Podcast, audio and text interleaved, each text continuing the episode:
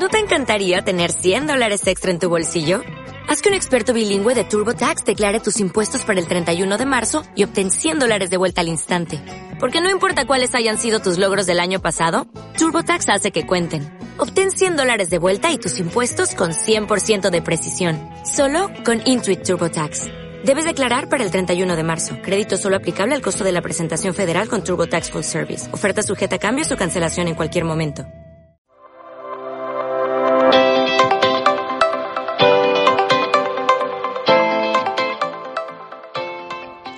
Hola, bienvenidos y bienvenidas a esta nueva edición del podcast de People Cloud, una serie donde hablamos de temas y nuevas tendencias de los recursos humanos.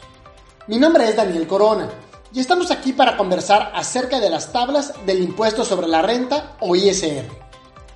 No cabe duda que al contar con una empresa o al formar parte de un departamento de recursos humanos, resulta imprescindible que se pueda llevar un correcto control sobre las obligaciones fiscales de la misma para poder tener todo en regla y de acuerdo a lo que marcan los diferentes estatutos legales con respecto a las responsabilidades tributarias en nuestro país. En este sentido, una de las principales situaciones que se deben de tomar en cuenta con respecto a estas responsabilidades con el fisco es el impuesto sobre la renta, el cual es uno de los principales ingresos que tiene el Estado mexicano con respecto a temas tributarios. Este impuesto lo pagan tanto la empresa como los trabajadores de la misma. Por tanto, en el primer caso, la deducción le corresponde al área de contabilidad, pero la gestión del impuesto sobre la renta que se debe de descontar a los trabajadores depende directamente del Departamento de Recursos Humanos. Por la gran importancia de este impuesto, en el presente capítulo de People Cloud te mostraremos todo lo relativo al impuesto sobre la renta, así como sobre las tablas que se usan para calcular lo que cada persona, tanto moral como física, debe de pagar al SAT. Pero hablemos primero de qué es el impuesto sobre la renta. Este es un impuesto progresivo y directo que se aplica sobre las ganancias e ingresos que reciban las personas físicas y morales que residen en México. Este impuesto que el Servicio de Administración Tributaria cobra se graba a cualquier actividad, sin importar el origen o la naturaleza de las actividades. Este es uno de los impuestos más importantes, pues de hecho es la principal fuente de ingresos que permite que las finanzas públicas del país se encuentren saludables. Cabe mencionar que los ingresos que se pueden grabar a las personas físicas o morales pueden ser aquellos como salarios, venta de productos o venta de alguna propiedad, entre cualquier otra ganancia de dinero que puedan presentar estas personas. Ahora, hablemos del fundamento legal del ISR. El impuesto sobre la renta tiene como base la ley del impuesto sobre la renta, la cual sostiene en su artículo primero quiénes son los sujetos obligados a pagar dicho impuesto. Cito de manera textual. Las personas físicas y las morales están obligadas al pago del impuesto sobre la renta en los siguientes casos. Inciso 1. Los residentes en México respecto a todos sus ingresos, cualquiera que sea la ubicación de la fuente de riqueza de donde procedan. Inciso 2. Los residentes en el extranjero que tengan un establecimiento permanente en el país respecto de los ingresos atribuibles a dicho establecimiento permanente.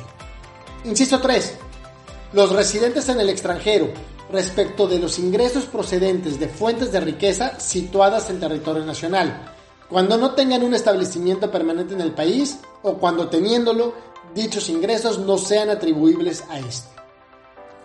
Por otro lado, una de las disposiciones generales de esta misma ley establece lo siguiente acerca de las tablas de las que se hablan en el presente artículo.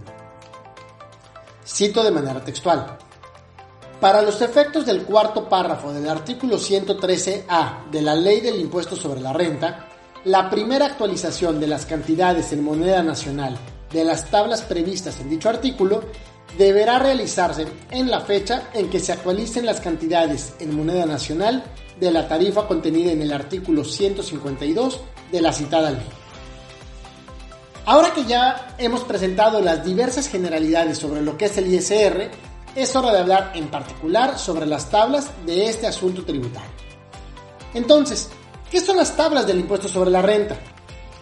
Como se mencionó con anterioridad, todas las personas físicas y morales deben de pagar este gravamen. Sin embargo, no hay un porcentaje o un valor específico el cual se deba de cubrir de forma general, sino que este depende de los ingresos de cada persona, por lo que es importante llevar un correcto control de esta situación. Para ello, existen las tablas del impuesto sobre la renta, en las que se especifica y determina la cantidad a deducir y a pagar de cada persona dependiendo de los ingresos que presente. Por ello, como un profesional de los recursos humanos, es importante que se conozcan estas tablas para que se pueda tener una correcta gestión y control de la nómina de los empleados y saber así cuánto es que se les descuenta. Cabe mencionar que estas tablas se actualizan con respecto a la inflación que presenta nuestro país año con año, por lo que siempre es importante que se esté verificando la información de forma constante para saber cuáles son los valores más actuales. En este caso, las tablas relativas al 2022 no sufrieron ningún cambio o actualización con respecto al año anterior. Todo esto porque también es importante aclarar que se requiere de un porcentaje mínimo de incremento de la inflación para que se dé esta actualización en las tablas del ISR. Para que las tablas del impuesto sobre la renta se actualicen, el país debe de presentar una inflación igual o mayor al 10% con respecto al año anterior, y en este caso, en el 2021, solo se presentó un incremento del 7.45%, por lo que la última vez que hubo algún cambio en estas tablas fue el 1 de enero de 2021. Estas tablas cuentan con 11 diferentes niveles, cada uno de ellos con un límite inferior y un límite superior en cuanto a la cantidad de salario y o ingresos se refiere, por lo que se debe de, de identificar en cuál de estos niveles se encuentra cada persona para saber el porcentaje de ISR que deberá de pagar. Ahora bien, hay que mencionar que existen diferentes tipos de tablas del impuesto sobre la renta, mismas que dependen de la periodicidad en las que se reciben los ingresos sobre los que se graba, así como también sobre el tipo de actividad económica que las personas realizan.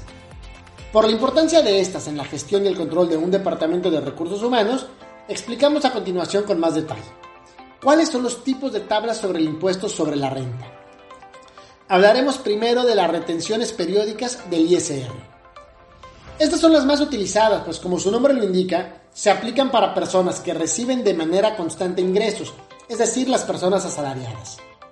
Dentro de este grupo se pueden encontrar aquellas que muestran desde la deducción respecto a ingresos diarios hasta semanales, decenales, quincenales, mensuales y anuales.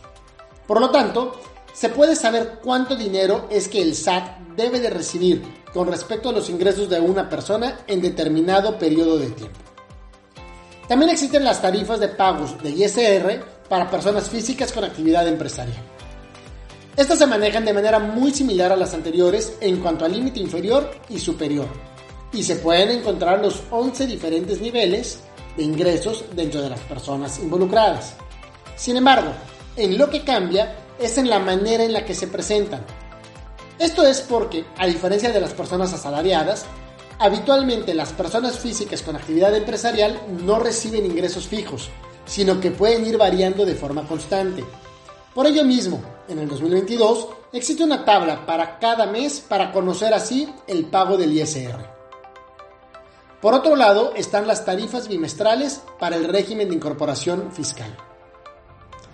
Estas tablas son similares a las anteriores, y es que como su nombre lo indica, se presentan de manera bimestral conforme al inicio del año natural. El régimen de incorporación fiscal, o RIF, es una manera en la que las personas físicas pueden emitir facturas, declarar bimestralmente y tener una reducción de impuestos a diferencia de las personas morales o las personas físicas con actividad empresarial. En este caso, el único requisito es tener ingresos anuales menores a 2 millones de pesos. Finalmente están las tablas por enajenación de inmuebles. Finalmente hay tablas que indican la cantidad de dinero relativo al ISR que se debe de pagar cuando se realiza la enajenación de algún bien inmueble. En conclusión, la gestión y control de los impuestos con respecto a los colaboradores de una organización es de suma importancia para todo el Departamento de Recursos Humanos, pues al final de cuentas, todo empleado tiene este tipo de deducciones y deben de conocerse en su totalidad. El impuesto sobre la renta es un gravamen que se aplica a todas las personas que reciben cualquier tipo de ingreso, sin importar la naturaleza u origen de estos, pero sí es diferente la cantidad que debe de pagarse y como ya vimos existen muchos factores involucrados. Para ello, existen las tablas del impuesto sobre la renta, ISR, por lo que se debe de estar actualizado acerca de ellas. En People Cloud contamos con una gran variedad de herramientas para que puedas aplicarlas y utilizarlas en tu vida diaria como profesional de recursos humanos. Te invitamos a visitar el sitio web de People Cloud, donde podrás agendar una sesión demo para conocer más sobre nuestra plataforma y la última tecnología en software para recursos humanos. Además, no te pierdas nuestros próximos podcasts para que puedas disfrutar del mejor contenido interactivo para recursos humanos y así estés al tanto de las nuevas tendencias.